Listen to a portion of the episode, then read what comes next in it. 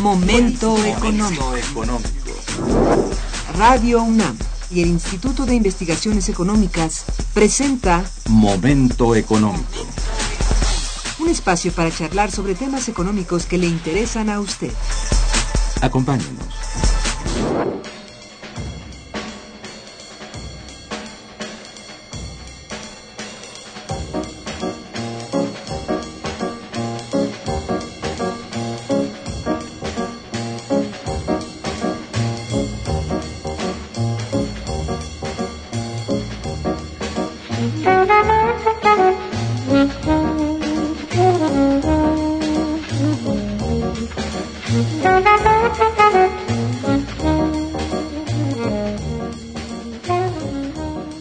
Muy buenos días, bienvenidos a Momento Económico, coproducción del Instituto de Investigaciones Económicas y Radio Universidad. Les saluda Irma Manrique, investigadora del Instituto de Investigaciones Económicas, eh, transmitiendo desde las instalaciones de Radio UNAM. El tema que abordaremos el día de hoy es determinantes del crecimiento económico de México y para ello contamos con la valiosa presencia de nuestro compañero el maestro Ernesto Bravo Benítez. Bienvenido Ernesto. Muchas gracias doctora, buenos días. La dirección de correo electrónico para que nos manden sus mensajes es una sola palabra momentoeconómico arroba unam.mx. También les invito a escucharnos a través de internet en www.radiounam.unam.mx. De nuestro invitado. Ernesto Bravo Benítez eh, tiene licenciatura en Economía por la UNAM, maestría en Ciencias Económicas de la Unidad Académica de los Ciclos Profesional y de Posgrado del Colegio de Ciencias y Humanidades de la UNAM y actualmente es candidato a doctor en Economía por el posgrado en Economía de la UNAM. Miembro del personal académico del Instituto de Investigaciones Económicas, está adscrito a la Unidad de Investigación en Economía Aplicada y sus líneas de investigación son Estado y cambio institucional, economía monetaria, crecimiento y desarrollo y temas diversos de economía aplicada. Profesor en la Facultad de Economía de la UNAM, en donde ha impartido las materias de macroeconomía, economía pública, elección pública, finanzas públicas, teoría monetaria y política financiera y trabajo para examen profesional. Ha coordinado el diplomado en Economía Pública en la División de Educación Continua de la Facultad de Economía también. Ha impartido cursos de microeconomía en el posgrado de Economía y de Economía Aplicada en las Universidades Benito Juárez de Oaxaca, Autónoma del Estado de México y en Maestría en Seguridad Nacional de la Escuela Superior de Marina. Tiene varios artículos publicados en libros y en revistas arbitradas nacionales y extranjeras. Ha escrito reseñas de libros y dirigido tesis de licenciatura. Es presidente de la Academia Mexicana de Ciencias Económicas, miembro del Comité Nacional del Coloquio Mexicano de Economía Matemática y Econometría y de la Red Non Plus Ultra de Economistas Latinoamericanos. Es miembro de la Comisión Coordinadora del Seminario de Teoría del Desarrollo del Instituto de Investigaciones económicas. Ernesto, el crecimiento económico de México ha enfrentado, lo sabemos, serios problemas desde hace ya varias décadas, por lo menos tres. Así es. Las causas que al parecer han frenado dicho crecimiento han obedecido a distintos factores. Eh, en tu investigación sobre este tema en particular, que cubre un periodo de 1982 a 2012, eh, ¿cuál es tu apreciación acerca de algunas de estas causas y por qué este periodo, en este periodo en particular. Sí, muchas gracias. Buenos días. Bueno, en realidad hablamos de una etapa en donde se cambió de modelo de acumulación, el modelo secundario exportador, bajo la premisa de que si lo hacíamos así íbamos a recobrar la senda del crecimiento en un escenario de estabilidad, la estabilidad que se había perdido en parte en la década de los 70, aunque sí habíamos tenido crecimiento un crecimiento del 6.5% que se tuvo en más de 50 años, ¿verdad?, para la economía mexicana y que supuestamente este modelo de apertura podía replicar e incluso superar. Y lo que hemos tenido en 30 años, pues es un crecimiento francamente raquítico del 2%, al cual si le quitamos el crecimiento de la población, bueno, pues prácticamente se nos va al piso y si además consideramos el contingente poblacional que ha emigrado a Estados Unidos, bueno, esta tasa realmente sería una tasa de cero, ¿no? Y las causas pues son múltiples, pero en gran medida podemos hablar que el repliegue del Estado es una de sus principales causas junto con la conjugación de factores externos e internos. Pero definitivamente el que el Estado haya eh, dejado de ser protagónico como en el pasado lo había hecho, pudiera ser una de las principales causas que explica este estancamiento ya de más de tres décadas en el que está inmerso la economía mexicana. Es cierto. ¿Cómo, ¿Cómo crees que haya afectado el proceso de la globalización a este crecimiento económico mexicano tan, tan, tan bajo? Claro. El problema del mercado internacional es que, bueno, se mueven en mercados muy complejos, muchos de ellos oligopolizados. Entonces son espacios difíciles de eh, arribar por parte de nuestros productores. Son muy competidos. Eh, además, bueno, hay muchas reglas. Entonces, realmente son pocos los que pueden con éxito eh, incursionar y toda la política económica se sesgó hacia el impulso al mercado externo. ¿No? Entonces quedaron desprotegidos los productores internos y la apertura lo que hizo pues eso fue gestar eh, espacios como autárquicos, enclaves, que no desparramaban, eh, literalmente hablando, el crecimiento, ¿verdad? Y tampoco eh, fortalecieron las cadenas de valor. Al contrario, muchas de estas se rompieron precisamente porque la dinámica de los mercados internacionales no las incluían en sus eh, procesos dinámicos, ¿no? Eso podría ser, digamos, una causa y la otra, bueno, pues el hecho de no reconocer aún en un mercado global, que los mercados tienen fallas en su funcionamiento, ¿no? Y que también el mercado internacional tiene fallas muy importantes de información, de competencia, de mercados segmentados, de externalidades, eh, y por supuesto de bienes públicos internacionales, ¿no? Los cuales, bueno, pues hacen de la dinámica del mercado internacional una dinámica muy eh, volátil, ¿verdad?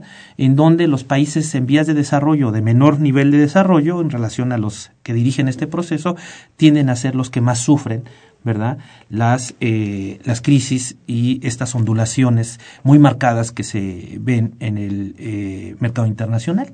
Además de que el propio Producto Interno Bruto, en esta época eh, de la globalización, el Producto Interno o el PIB per cápita mundial, en esta época de apertura, pues ha sido también más eh, errático en su comportamiento en relación a la etapa keynesiano-fordista, ¿no? que caracterizó a la economía mundial hasta antes de 1982. Es cierto, esto es muy verdad. Eh, bueno, estamos en momento económico conversando con el maestro Ernesto Bravo Benítez sobre determinantes del crecimiento económico de México. Vamos a un puente informativo musical y volvemos. Quédense con nosotros.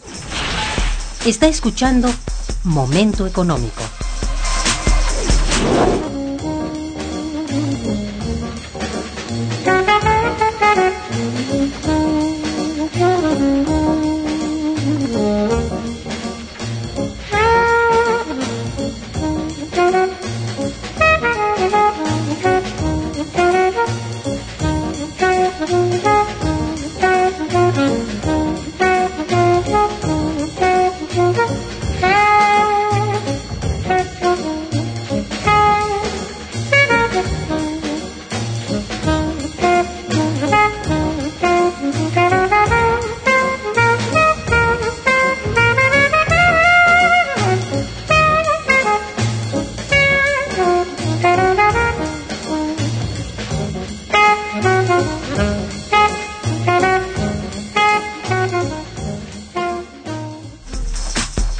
Continuamos en Momento Económico.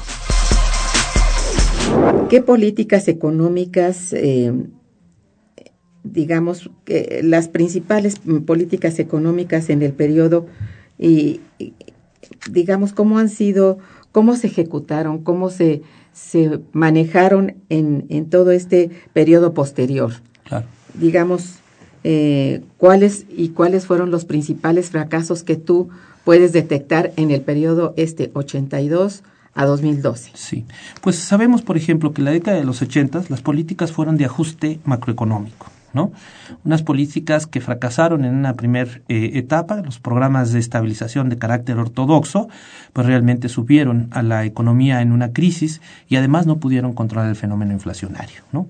Que supuestamente era el objetivo principal, lo que dio paso a las políticas de corte heterodoxo, en donde el control salarial, pues es la eh, junto con el control de la inflación, las dos variables eh, a controlar. Y bueno, eh, algo estabilizaron a la economía a costa precisamente de los salarios. ¿no? Esto tendría consecuencias a mediano y largo plazo para el modelo. Sin embargo, una vez que se pasó una vez que se eh, concluyó esta etapa de ajuste macroeconómico, se pasó a la etapa del cambio estructural, a las políticas de cambio estructural, particularmente a las de apertura, ¿no? Desregulación, privatización eh, y bueno, pues cierre de empresas eh, paraestatales, ¿no? Y bueno, la promesa era supuestamente de que el gobierno con su proceso de intervención pues eh, alteraba el comportamiento de los mercados y con su repliegue ellos iban a ser más eficientes en su comportamiento y iba o se iba a generar con base en esto más crecimiento. El resultado de este tipo de políticas de cambio estructural que lo vimos a principios de los noventas pues fue la crisis del error de diciembre de 94, ¿no? Sí, por cierto. Eh, un proceso que se salió de control literalmente, ¿no?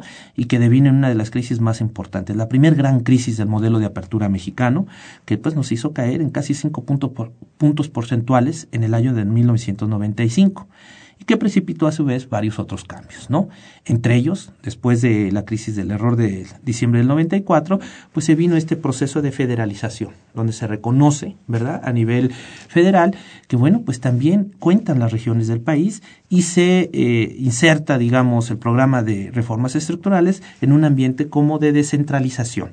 Y se, eh, bueno, pues se trabaja más con las regiones, se empieza con el famoso nuevo federalismo fiscal, se dan más potestades, eh, sobre todo por la vía del gasto a las regiones, el gasto público federalizado crece, pero igual en un proceso de falta de transparencia y de una genuina coordinación entre estados, eh, estados municipios y federación, que hizo que el nuevo federalismo fiscal pues prácticamente hiciera agua, ¿no?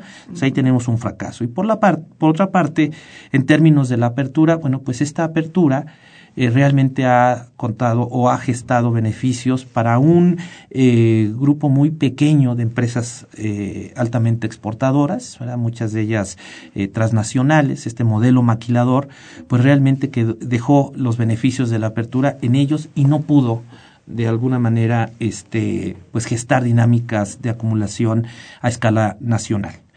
Y bueno, eso de alguna manera gestó estancamiento el cual en un ambiente crecientemente inestable de carácter internacional en el que nos movimos a inicios del siglo XXI, bueno, pues precarizó aún más la eh, situación del eh, desenvolvimiento de la economía mexicana. Recordemos los estragos que causó la crisis de las Torres Gemelas en el 2001, junto con la crisis de Enron, y que gestaron a su vez eh, una crisis en la economía mexicana porque el ciclo económico mexicano se empezó a empalmar con el ciclo industrial norteamericano, ¿no?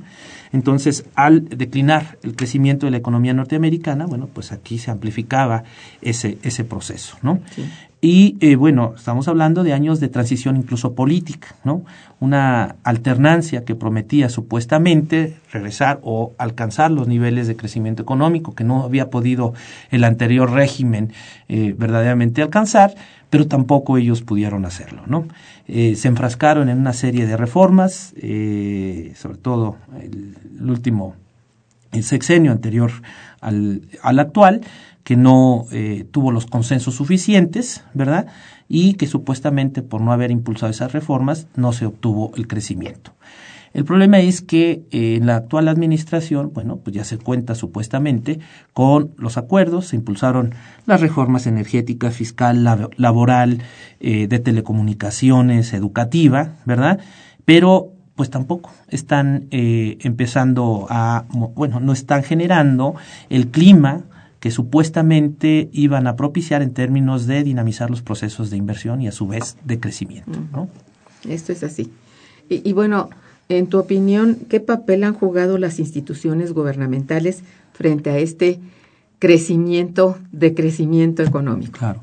Sí, eh, efectivamente, hasta antes del modelo de apertura, el gobierno junto con sus instituciones y el gasto público, pues eh, mandaba señales a los inversionistas privados y al sector social, que siempre fue y ha sido muy importante en el caso de México, y se gestaba una dinámica virtuosa de acumulación en donde los niveles agregados de inversión siempre fueron crecientes, ¿no? Incluso los niveles de ahorro. Eh, y bueno, con el repliegue del Estado, las instituciones empiezan a recortar presupuestos y ya no pueden tener ese papel tan protagónico. Y el problema está en que en la discusión eh, contemporánea de los determinantes del crecimiento endógeno, a nivel teórico, se dice que más del 50% del crecimiento en la segunda mitad del siglo XX se debe al avance científico-tecnológico y no tanto a las inversiones en capital y trabajo. El famoso residuo de solo, como se le conoce en los modelos de crecimiento económico endógeno. Pero resulta que ese condicionante tecnológico que explica la mayor parte del crecimiento, no lo eh, determinan en última instancia los agentes privados, sino las instituciones públicas que son las que financian los proyectos científico-tecnológicos, los que los impulsan a través de todo este sistema de universidades, eh, a través, por ejemplo, de las secretarías y sus órganos de patentaje. Eh, y obviamente, pues ellas fueron las que, las que sufrieron esta restricción presupuestaria, se replegaron y por lo tanto hay muy poca, eh, muy poco presupuesto, poca innovación, poco desarrollo científico y tecnológico producto de este repliegue, ¿no?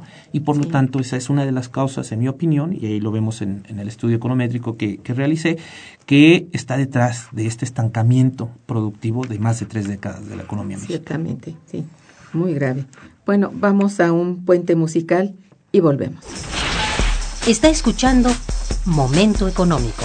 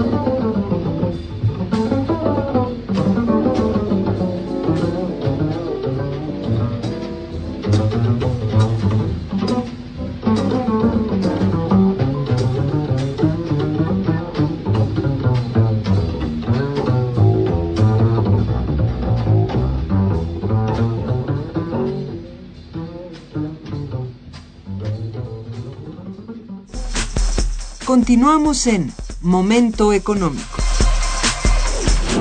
¿Cuáles son, desde tu punto de vista y de acuerdo con tu investigación, los principales elementos que en los últimos lustros han determinado el crecimiento o decrecimiento de la economía mexicana?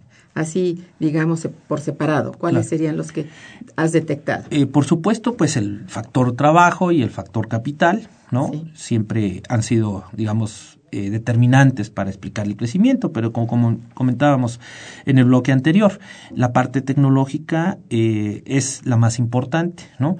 Y en ese sentido, eh, pues lo que se buscó fue tratar de encontrar a qué obedecía ¿no? ese determinante científico-tecnológico desde el punto de vista de la participación de las instituciones públicas. ¿no?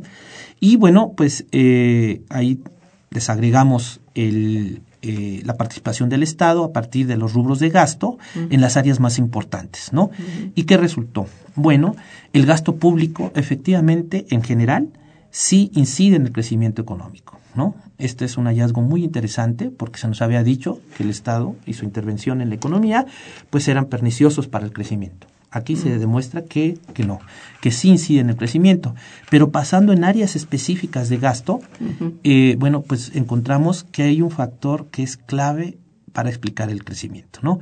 Es el gasto en eh, la, la, procuración e impartición de justicia. Resulta ser uno de los elementos más determinantes, ¿no? Es decir, el Estado de Derecho incide en el crecimiento económico además de, por supuesto, el gasto específico que se destina a la construcción en infraestructura.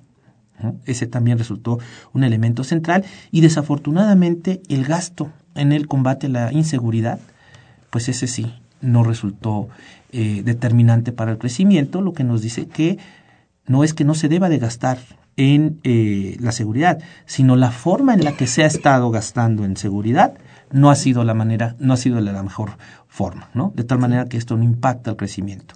Y otros rubros de gasto importantes como el de la salud y el de la educación, en el de la educación sí tenemos ahí un franco eh, déficit.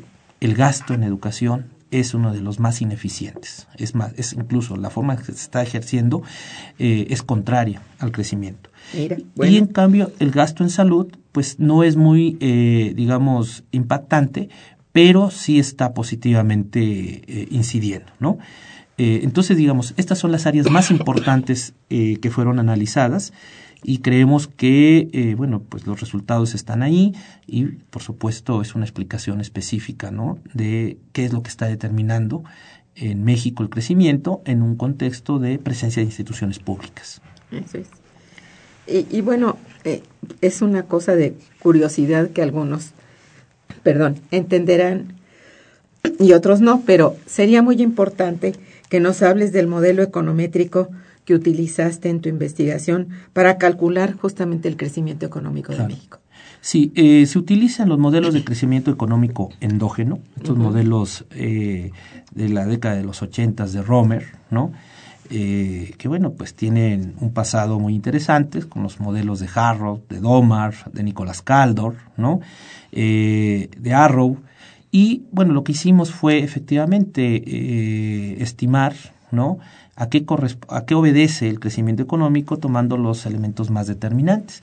El trabajo, ¿no? Se generó una serie de 1982 al 2012 de la población empleada, ¿no? Que es un u ocupada, que es un indicador más específico en relación a la población económicamente activa, porque esa pues es un dato muy subjetivo, pero la población ocupada es una es un porcentaje de la PEA que sí tiene una relación contractual, particularmente tiene una relación de aseguramiento, ¿no? Tanto en entidad pública como en entidad privada. Entonces sí nos arroja un dato más fino de quienes verdaderamente están trabajando y con su trabajo aportando el crecimiento.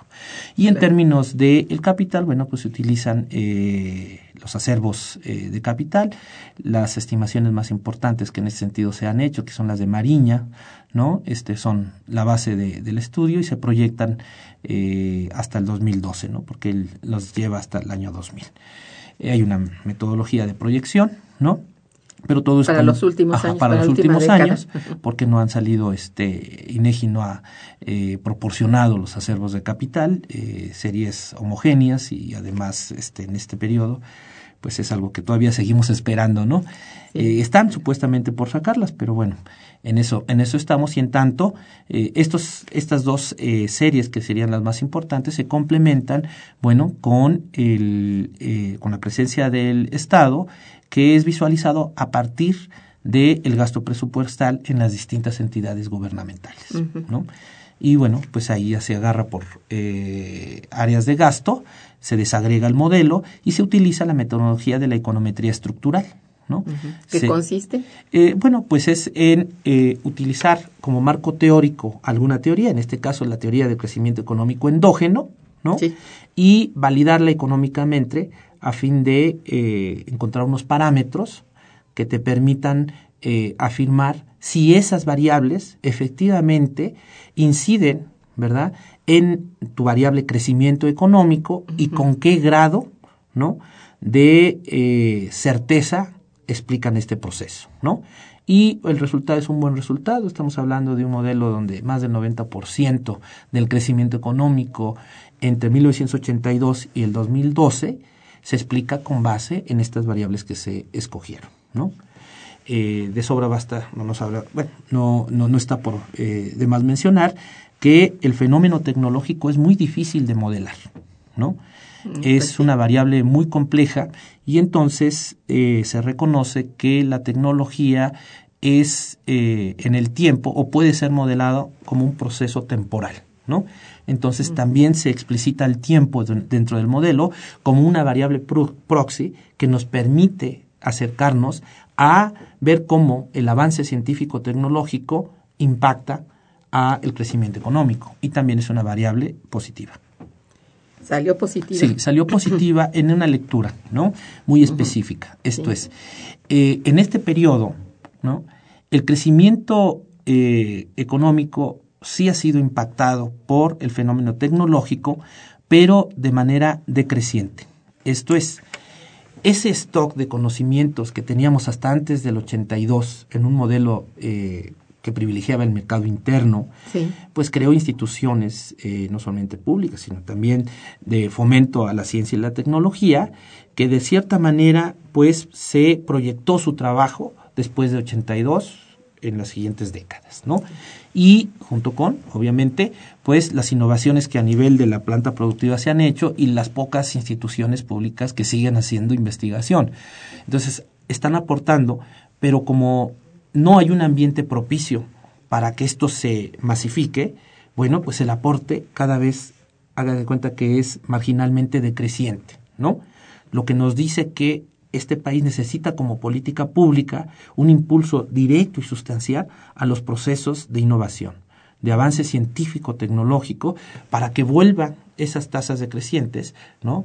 a recuperarse y de esa manera se impulse el crecimiento. crecimiento económico sin el eh, impulso científico eh, tecnológico rápidamente eh, pues se colapsa, ¿no?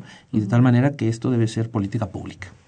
Y esto de hecho también debería tener su, su soporte en algo que mencionabas hace un momento, de un gasto público en educación, pero eficiente. Así es. No solamente una derrama de gasto que cada año se, bueno, se establece como el ideal y que finalmente o por un subejercicio o por no sé qué, definitivamente no impacta a tener la eficiencia en el gasto en educación. Si esto no sucede, la educación superior y, con esto los eh, avances en, tecnología pues se atrasan, tampoco está pues el impulso que se necesita para que siga, eh, digamos, en ese, eh, pues vamos a decir, rol positivo, sino más bien tenga tendencia a ser decreciente. ¿No es así? Así es. el, bueno, la importancia de la inversión eh, en educación y sobre todo en educación superior es algo que todas las instancias nacionales e internacionales que ven este asunto recomiendan. ¿no? La OCDE, por ejemplo, este, ha hecho observaciones en este sentido de carácter muy puntual. Algunos incluso creen que se debe de crear una secretaría, ¿verdad?, que se dedique precisamente a eh, estos temas junto con la, el impulso a la innovación científico-tecnológica. Hay mucho que, que hacer en, en, este ramo y, sin embargo, nuestras instituciones públicas siguen dando frutos. Tanto la universidad como incluso el Politécnico, que acaba el día de hoy sacar, eh, salió este, una nota donde alumnos del Poli ganaron un premio mundial de robótica. es, es, es, algo de lo que estamos, digamos, o lo que están las instituciones públicas en condiciones de hacer, que lo siguen eh, eh, haciendo, lo pueden proyectar, lo pueden eh, amplificar en beneficio del crecimiento económico del país. Es decir, esto se podría multiplicar. Por supuesto. Si, si tuviera el apoyo y la política dedicada a ese, como dices tú, con una institución probablemente nueva que se dedique solamente a esto, a, a impulsar justamente digamos, el encadenamiento entre cada una de las, de las partes de la educación del ser humano, ¿verdad? Si esto tuviera esa coherencia como en otros países, Mira, habría que aprender de los países asiáticos, no solamente de, de Japón, sino de otros países que esto es fundamental, es lo primero, lo que está a la vista de para poder crecer hay que impulsar la educación. Y la educación eh, superior. Superior. Incluso, por ejemplo, en España, el Ministerio de Economía se, se, llama Ministerio de Economía e Innovación.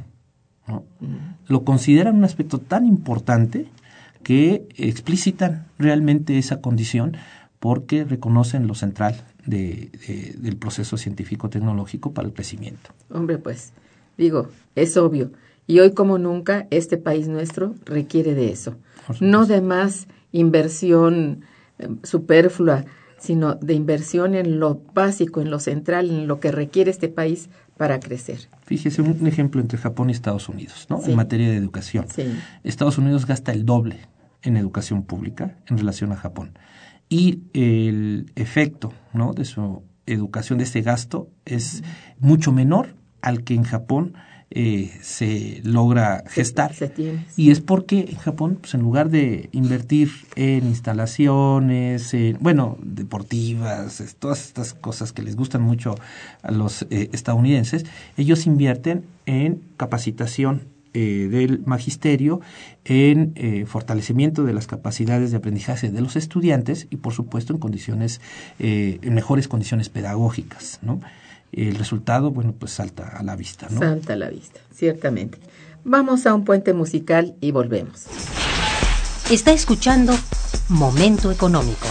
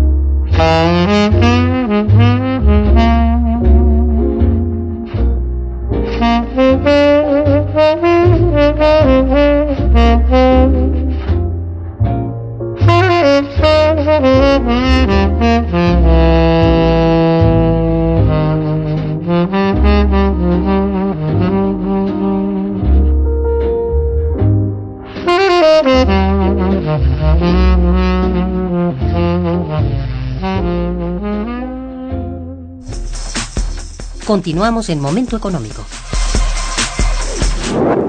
Bien, eh, con todo esto que tú has eh, mencionado, eh, ¿cuáles serían punto por punto? Aquí sí me gustaría que hicieras un, un este, desglose de las conclusiones respecto a este importante tema del crecimiento. Porque mira, si bien el crecimiento, bueno, sin este pues no hay nada, habría que decir que no solamente el crecimiento habría que perseguirlo a toda costa, sino cómo volverlo desarrollo, desarrollo económico. ¿Cuál sería tu punto de vista respecto a esto con lo que se tiene o con lo que no se tiene finalmente, no? Claro.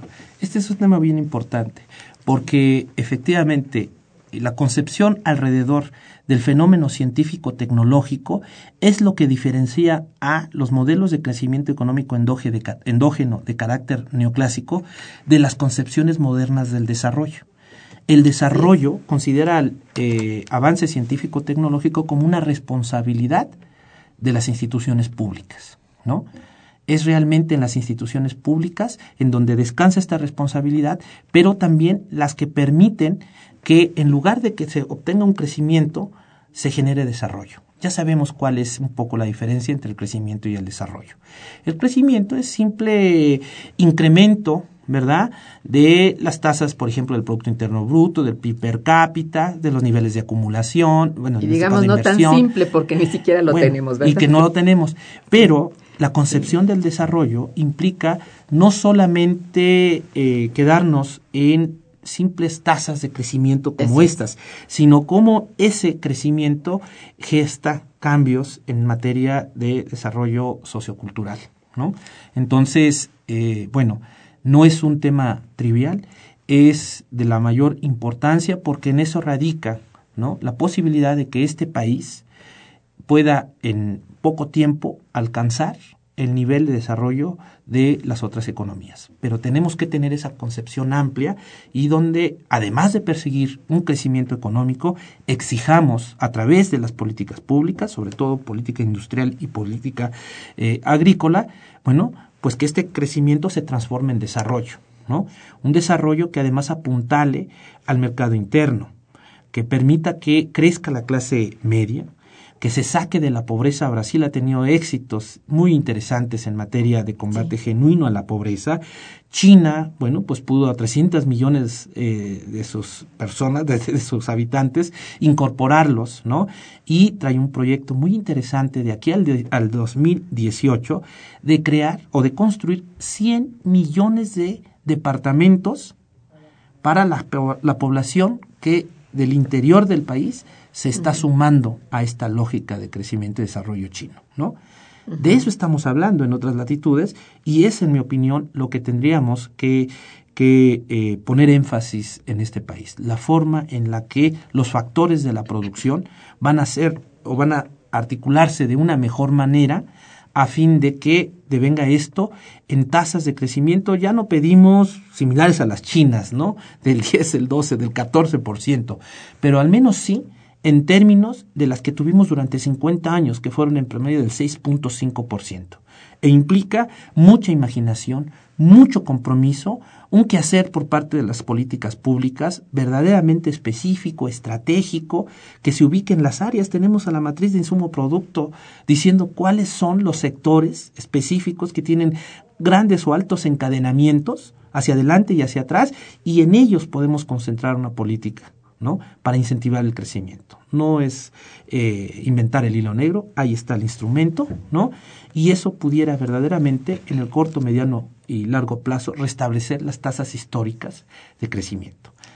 Eso sería en cuanto al crecimiento, que realmente restablecerlas, como dices tú, de las que históricamente ya se han tenido en este país, pero habría que tener un poco más de, de quizá de imaginación para lograr que este fuera constante. Así es. Porque, vamos, si vamos a tener un año de crecimiento del 6 y otro del 7, pero luego bajamos al 3 y quizá al 2 o al 0, esto significa que el crecimiento no está bien fundado, vamos, los, eh, digamos, los factores que están influyendo en el crecimiento pueden no ser exactamente aquellos que están haciendo eh, crecer y desarrollar al país, porque si algo necesitamos es desarrollo, ¿no es, cierto?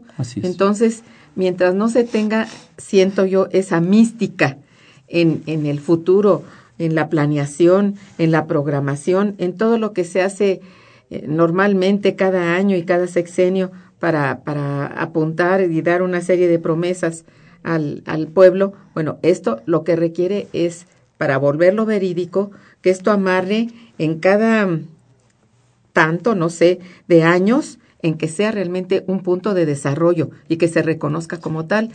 Este va a estar ciertamente eh, denotado como desarrollo en cuanto que se vuelve distribuido. Es decir, un incremento del, del producto distribuido. Y bien distribuido significa que toda la población tiene acceso al trabajo, o sea, a un trabajo remunerado, a un trabajo remunerado y decente, ¿verdad? Y que cumpla con todos esos mínimos del bienestar que incluso están determinados en la constitución política de nuestro país. Y hasta en los compromisos de la ONU.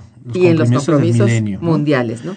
Entonces, esto tendría que ser eh, al futuro no solamente que, bueno, pues ahora ni crecimiento tenemos, que haya crecimiento y en esto empieza por ser una cuestión de, de programas y de planteamientos institucionales y también de la búsqueda institucional del desarrollo, porque esto no está contemplado. No. ¿O está? No, no, no. No, en realidad, eh, pues vemos ahí que pues sexenios tras sexenios se emiten planes nacionales de desarrollo que no, Sí. La mayoría de ellos no tienen muchas veces nada que ver con la, la, la situación real del aparato productivo y de las condiciones socioeconómicas, ¿no? Parece, pareciera ser que pues es cumplir simple y sencillamente con un requisito, ¿no? Por más que se dice que hay consultas, pues en realidad, o los programas sectoriales, los específicos, los regionales, pues no hay un seguimiento.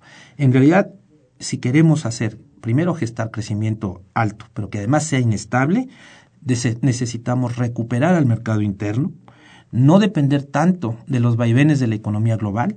Los países incluso que están más conectados con la globalización, el caso de Corea, de Japón, de Europa, de los propios Estados Unidos, fortalecen su mercado interno porque cuando ese entorno internacional se eh, pone difícil, bueno, tienen un robusto y potente mercado interno que es. permite que ese crecimiento no se venga tan drásticamente abajo, ¿no?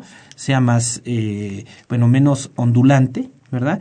Y no eche, eh, o no eche para atrás los avances que en la etapa de crecimiento eh, pudiera haber obtenido este tipo de economías. Entonces, necesitamos recuperar el mercado interno y también estamos planificar a mediano y largo plazo. ¿No? no podemos estar ya con planes seccionales de desarrollo. Aquí tenemos que planificar a un, un horizonte mínimo de 20, 25 y hasta 50 años. Eso lo hacen en otras economías y también ayuda precisamente a prever esos escenarios eh, Inciertos. inciertos en los que se puede concatenar la crisis del mercado interno Sí. con el internacional. Sí. Y tenemos que tener los elementos para anticiparnos y que esto no nos pegue en términos ni de crecimiento y tampoco en involución, involución que eche abajo los alcances en términos de desarrollo. Sí, Eh, digo, de otra manera estamos, bueno, quejándonos de la falta de crecimiento y de que incluso en estos momentos, desafortunadamente, a nivel mundial tenemos un estancamiento económico a la vista, ya presente en muchas de nuestras economías, pero eh, a profundizarse en, o a permanecer por más tiempo en un futuro inmediato. Esto pues tiene que mover las conciencias de, de propios y extraños, ¿verdad? Eh, tanto en este país como en todo el mundo. Las caídas brutales de las economías de en todo el mundo tienen que ser observadas y tiene que haber una filosofía, una ideología detrás del futuro del mundo, ¿verdad? Particularmente del modo de producción que está en, en presente para que salir con él. Yo creo que no es tan difícil. Si un poco se controla, sobre todo, el capital especulativo. En esto sí se ha puesto mucho énfasis aquí y allá y en algunas declaraciones eh, sueltas por ahí desde el Banco Mundial al Fondo Monetario y el Banco Internacional de, Reconstru- de este el Banco Interamericano de Desarrollo y etcétera. Esto no ha dado eh, como que no ha movido las conciencias de nadie. Se queda a nivel de, de un de un este discurso oficial y esto mira, si mucho nos tardamos puede ser motivo de una gran inquietud social en, en varias partes. Yo digo particularmente para este país, creo que hay bastante cansancio, bastante, eh, bueno, eh, Pues, había mucha esperanza hace un año de que esto cambiara, pero de veras el, el futuro no parece ser distinto, es más, parece profundizar en todos sus problemas. Entonces, esto, en tanto no haya eh, de veras la, la, la idea de que hay que desarrollarse, ¿eh? cierto, pues para desarrollarse hay que crecer, Así pero es. tener la meta del desarrollo, si esto no se tiene, creo que no tenemos nada, vamos, vamos Sí, dando tumbos. Vamos a la deriva. Lo que decía yo, y como tú también ya lo dijiste hace un momento, el crecimiento puede ser muy inestable. Puede ir a 8 y puede bajar a 7 y puede bajar a 0. Pero esto tiene más bien un, un contexto internacional, globalizado, este, este, esta variabilidad, digamos, esta inestabilidad. Pero si en el país se crean las bases para un mercado interno fuerte, yo creo que sí podemos luchar con él. Como decías hace un momento, hay países que han logrado capotear la problemática internacional y mantenerse, no digamos en forma ideal, pero mantenerse en, en sus crecimientos, este, pues breves, pocos, eh, poco altos, pero, pero que sí, de alguna manera, el, el bueno, la población se siente segura. Pero cuando no hay, ya no hay seguridad de nada, ni seguridad siquiera de, de, de sí mismo, bueno. Sí, todo se viene este, abajo. Sí. Es un problema de incentivos, ¿no? Pero esos incentivos tienen que ser, eh, digamos que, procurados por la institución pública, ¿no? Yo pienso que sí. Y aquí hay ejemplos muy interesantes de soberanía que sin renunciar a la globalización, como usted dice, han podido sortear eh, pues estos momentos en la economía mundial. Este es el caso de los BRICS, por ejemplo, ¿no? Este, ellos sacaron de la globalización lo mejor, ¿no? Pero siempre controlando. Por ejemplo, para la parte financiera nunca liberalizaron las cuentas de capitales, ¿no? Exactamente. Entonces siempre dijeron, ok, ustedes, ese es el encuadre internacional que quieren impulsar adelante, pero yo tengo objetivos nacionales y en esto sí no estoy con ustedes, ¿no? Esto en función de que no atente contra mi mercado interno, contra los intereses mayoritarios ah. y les dio resultado al final de cuentas. Sí, porque tenemos ahí el ejemplo de, de Corea que en, en, cierto momento en los años 90 mm, dio carta abierta, o sea, abrió el mercado este financiero y le fue muy mal. Fue cuando cayó también su moneda. Bueno, eso le sirvió de acicate para fortalecerse al interior y bueno, ahí lo tenemos, ¿no? Sí. El ejemplo de, de, de Corea es... y ahí, por ejemplo, en Corea la banca Ajá. es pública, o sea, se estatizó la banca desde mediados de los años 60. Así es. ¿No? Está nacionalizada.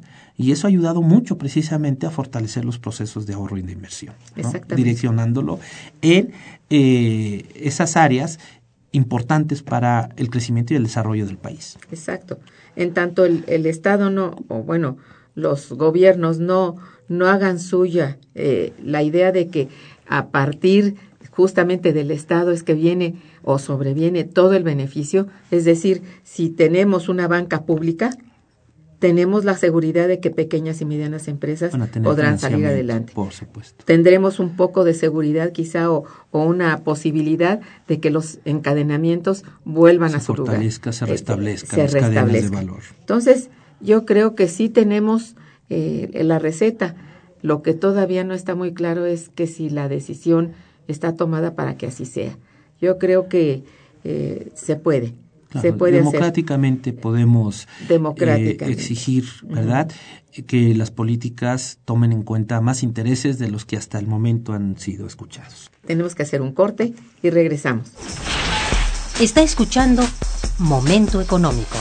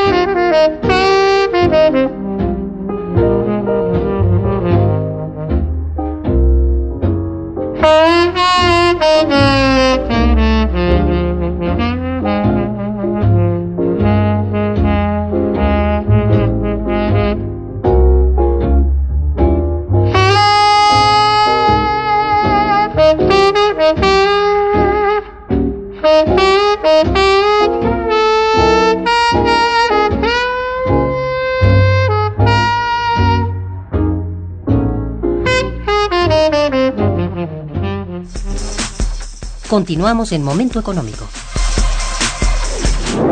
Bueno, ha habido cierta especulación en torno a ciertos resultados en cifras que ha dado, bueno, por, supuesto el propio gobierno, pero también el Banco de México, etcétera, que han sido en principio como alentadores. Dicen que, eh, bueno, no creció mucho este trimestre la economía, pero lo más seguro es que en el próximo, y bueno, a ver, me parece poco serio lo que está ocurriendo. Yo, yo quisiera que tú nos hablaras de cómo ves realmente en términos reales de, de cifras, cómo va la, la economía mexicana en este momento. El año es crucial. Claro, por supuesto. Miren, eh, desafortunadamente, pues sí, eh, no hay signos positivos. Eh, los datos para el crecimiento del primer trimestre de 2014 lo cifran en 1.4%. Eso implica que si quisiéramos llegar a la cifra que oficialmente la Secretaría de Hacienda está manejando del 3.9% para todo el año, pues tendríamos que crecer en el segundo y el tercer trimestre al 3.9% y en el cuarto eh, trimestre al 6.5%. Pues es una locura, ¿no? Verdaderamente difícil, lo dijimos el año pasado, a mediados del año pasado, con el pronóstico que daban para 2013, que en el mejor de los casos podíamos estar en el 1%. Eso lo dijimos por ahí de julio y agosto. Y efectivamente, la, la economía creció al 1.1%. Si este comportamiento eh, sigue eh, y bueno, que parece ser que no hay una recuperación, por ejemplo, de, economías importantes como las latinoamericanas, que son emergentes, o la China, que está en franca desaceleración, y que Estados Unidos ya también empieza a mostrar ciertos signos de desaceleración, de un crecimiento importante que había registrado el año pasado su economía, pues nos hacen eh, prever que pues esa cifra definitivamente el 3.9% para 2014, muy difícilmente, o si no es que es imposiblemente que con este encuadre se, se obtenga. Eh, en el mejor de los casos, si sigue eh, estos... Eh, estas áreas del mercado internacional deprimidas, estaremos creciendo en el 1.5, máximo al 2%, pero es realmente ya un escenario... Qué lamentable. Verdaderamente, este, pues sí, porque no se pudo hacer realidad lo que nos habían eh, propuesto cuando se impulsaron las reformas eh, eh, estructurales de carácter educativo, laboral, energético, que si éstas se aprobaban, pues íbamos a tener prácticamente de manera inmediata resultados en términos del crecimiento. Y lo que se ha visto es que no. Incluso el Fondo Monetario Internacional, el Banco Mundial, están corrigiendo a la baja ¿no? junto con el Banco de México, sus pronósticos de crecimiento para el 2014, salvo la Secretaría de Hacienda, que es la única que se mantiene en una cifra que eh, verdaderamente es imposible de, obtener con este encuadre y que al menos en el primer semestre del 2014 no se prevé que vaya eh, a cambiar, ¿no? Y difícilmente, ¿no? Incluso esta idea de dinamizar el presupuesto, que efectivamente sí hemos visto que ha crecido el, eh, el monto del presupuesto ejercido en relación a la primera parte del año este pasado, ¿no? Eh, cuando se inicia eh, con esta administración el ejercicio presupuestal, este tampoco ha ido a las áreas que pudieran detonar crecimiento, ¿no? O sea, sí ha crecido, pero no está en las áreas que nos pueden eh, apuntalar el crecimiento económico. Pues es, en verdad, esto es una realidad que tenemos que reconocer y que estamos obligados todos a estar pendientes de que esto no ocurra, decir, de que no ocurra que vayamos más abajo. Hasta hoy un crecimiento del 1 podría ser bueno, del 1 aunque sea. No, no, porque eso significa que estamos perdiendo piso. Y además el crecimiento de la población te hace, te nulifica ese crecimiento. anula completamente. Entonces hay que estar claros de que las condiciones son malas. El futuro para este, por lo menos para este año, es de muy, muy bajo crecimiento y como se han anunciado eh, que con las reformas que se aprueban vendrían las, los flujos de capital a salvarnos, bueno, yo creo que este es un, un mal este una mala expectativa. Aún siendo cierta, sería muy mala expectativa que estuviéramos dependiendo de una un flujo de capital externo, un nuevo flujo. Sería fatal. Y además, ningún país que verdaderamente se ha desarrollado eh, sustenta su crecimiento en capitales externos.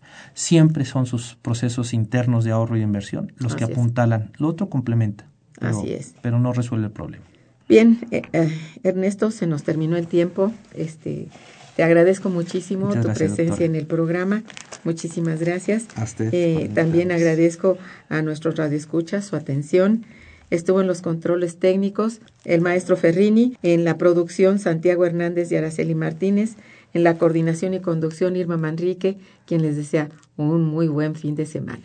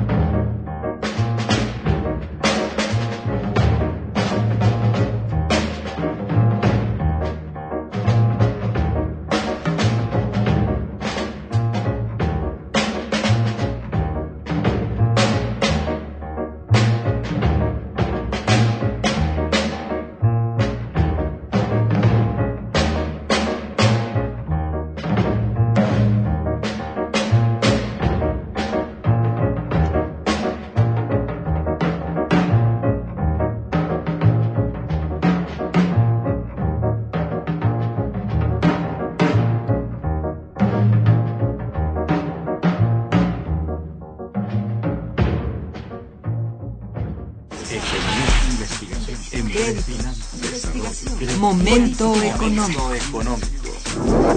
Radio UNAM y el Instituto de Investigaciones Económicas presentó Momento económico.